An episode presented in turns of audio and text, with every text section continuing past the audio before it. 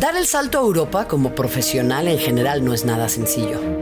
Ver que las oportunidades y los caminos del fútbol no se presentan con la misma facilidad que alguien cercano a ti, obviamente tampoco lo es.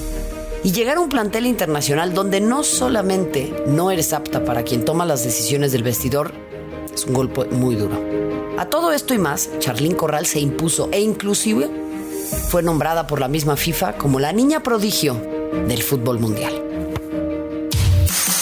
Footbox Femenil, un podcast con las expertas del fútbol femenino, exclusivo de Footbox.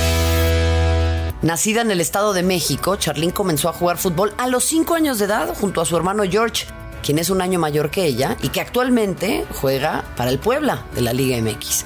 En ese entonces estuvieron en la escuela de Pumas y después, a los 9 años, ella ya no pudo estar en equipos mixtos, por lo cual pasó a un club fundacional del fútbol en nuestro país, llamado Andrea Soccer.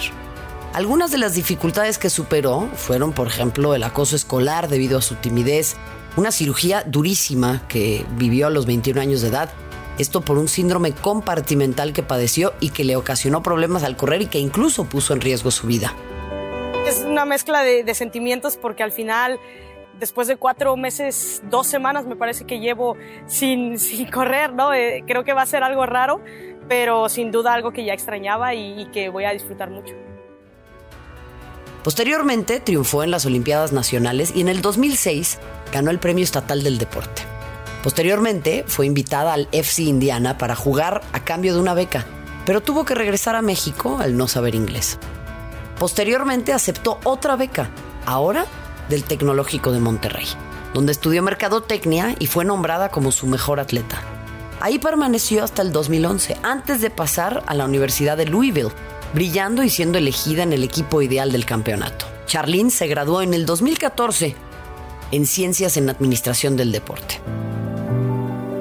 Para mí ha sido de los momentos que más orgullosa me he sentido porque pues, no hablaba inglés, al final es otra cultura, al final también pues nosotros o como mujer también te tienes que dar a, respetar, ¿no? Y de repente me pasaba que, no sé, algún trabajo, eh, me tocó que yo era la única mujer en un equipo de, hombres y, y, me querían tratar mal, ¿no? Que me querían poner a hacer todo a mí. Su carrera como jugadora profesional inició en Finlandia, concretamente en un equipo llamado Merilapi United.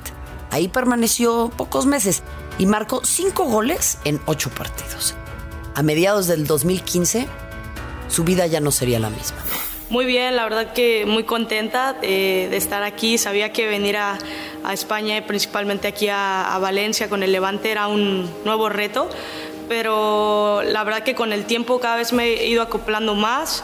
Estoy muy contenta porque igual es, eh, somos son como los latinos, ¿no? El mismo idioma, les gusta la música, no sé, tenemos creo que muchas cosas en común y eso pues me hace sentirme en casa dio un enorme salto al fichar por el Levante de España, donde pasó cuatro temporadas y su fútbol creció de una forma que nadie imaginó.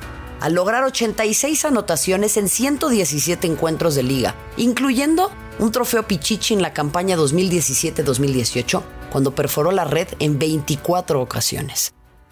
Es la única persona mexicana junto con Hugo Sánchez en poder levantar este trofeo. Además, es la goleadora histórica del Levante.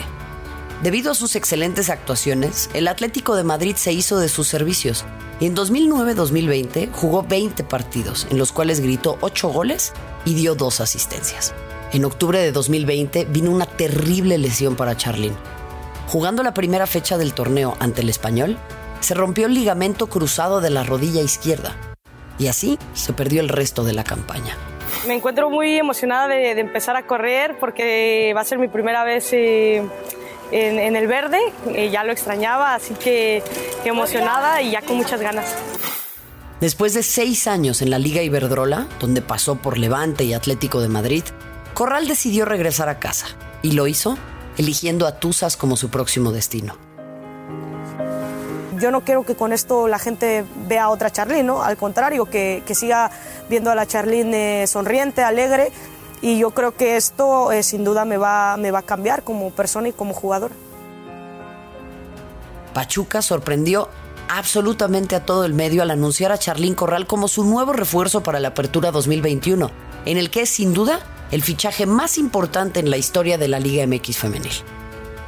La cercanía con su familia y el proyecto que le ofrecía Pachuca fueron los elementos clave para poder regresar a su país. Ahora comparte el día a día con Mónica Ocampo, otra jugadora de enorme experiencia y con la cual ha coincidido en la selección nacional. A esto hay que sumar a Lisbeth Ángeles, Carla Nieto, Ana Paola López y Viri Salazar. Además, llegaron como refuerzos elementos como Selena Cortés y Natalia Gómez Junco, por lo cual el Pachuca levanta la mano para candidatearse al título en el papel.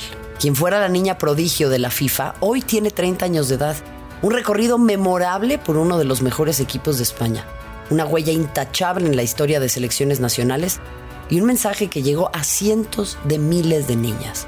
Un mensaje de confianza, de fe y carácter para sobreponerte a cada dificultad del camino y que todas puedan llegar a ser la niña prodigio del fútbol. Charlene ha marcado un antes y un después, también poniendo de manifiesto las desigualdades y casicazgos que existían al interior de la selección nacional.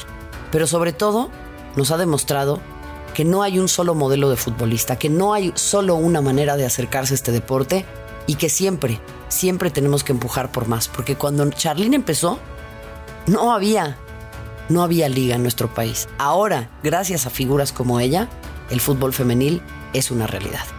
Mi nombre es Marion Reimers, les saludo desde Madrid con más historias maravillosas en torno a nuestro fútbol. Gracias por una nueva entrega de Fútbol Femenil y nos vemos a la próxima. Footbox Femenil, podcast exclusivo de Footbox.